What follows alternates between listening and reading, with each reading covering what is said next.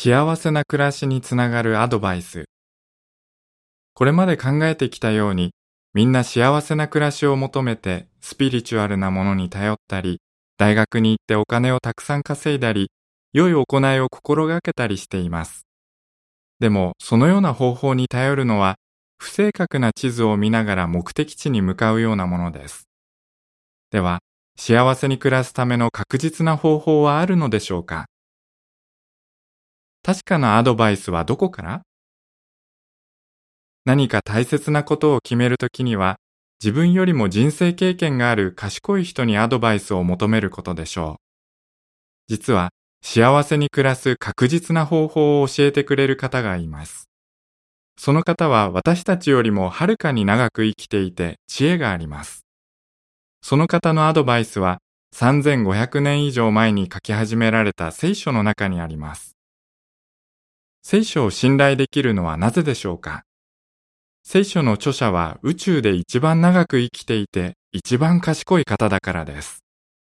年月を経た方で永遠から永遠まで存在しています。ダニエル7章9節詩編90編2節天の創造者、真の神であり、地を形作った方です。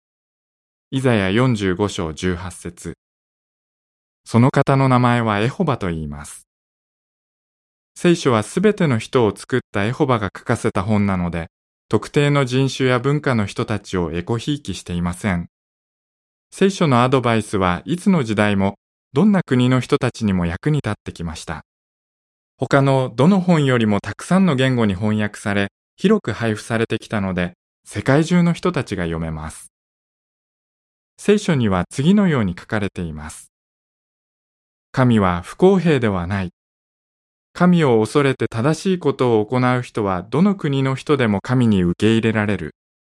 人実章34、35節親は子供のことを思ってアドバイスを与えます。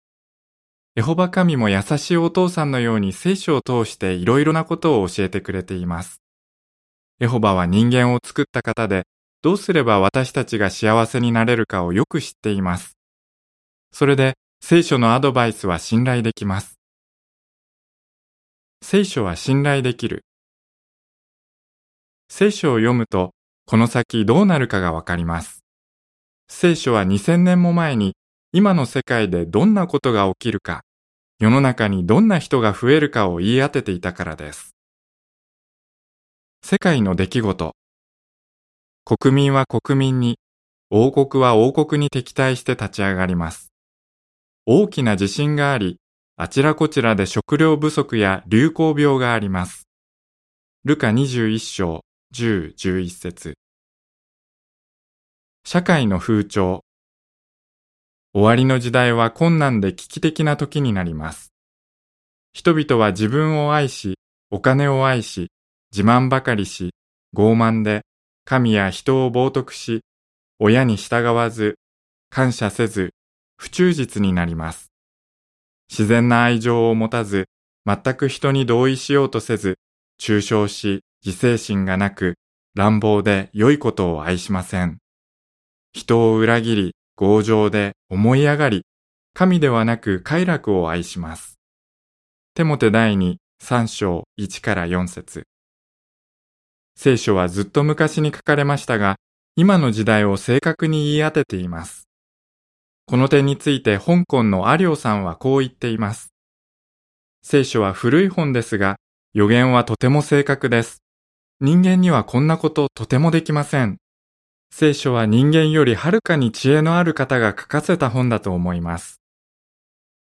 聖書には予言がたくさん書かれていて、どれもその通りになってきました。神であればそのようなことを書かせることができるはずです。エホバはこう言っています。私が神であり、私のようなものは誰もいない。私は結末を初めから予告する。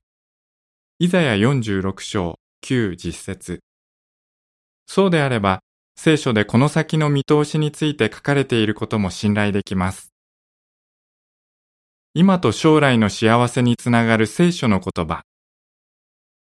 聖書のアドバイスは毎日の暮らしに役立ちます。例えばこんなアドバイスがあります。お金と仕事。両手いっぱいに仕事を持つのは風を追うようなことだ。それよりも片手は休息で満たす方が良い。伝道の書4章6節結婚生活。夫の皆さんはそれぞれ自分を愛するように妻を愛さなければなりません。一方、妻は夫を深く敬うべきです。エフェソス5章33節人付き合い。怒るのをやめ、激怒を捨てよ。腹を立てて悪を行ってはならない。詩編37編8節聖書を読むと、この先の見通しについて前向きな気持ちを持てます。聖書にはこんな明るい未来が描かれています。安心安全な暮らし。人は豊かな平和をこの上なく喜ぶ。詩編37編11節快適な住まいと豊富な食料。人々は家を建てて住み、葡萄園を作って実を食べる。イザヤ65章21節病気や死はなくなる。もはや死はなくなり、悲しみも嘆きも苦痛もなくなります。刑事21章4節このような理想の環境で暮らすために今できることがあります。次の記事を見てみましょう。記事の終わり。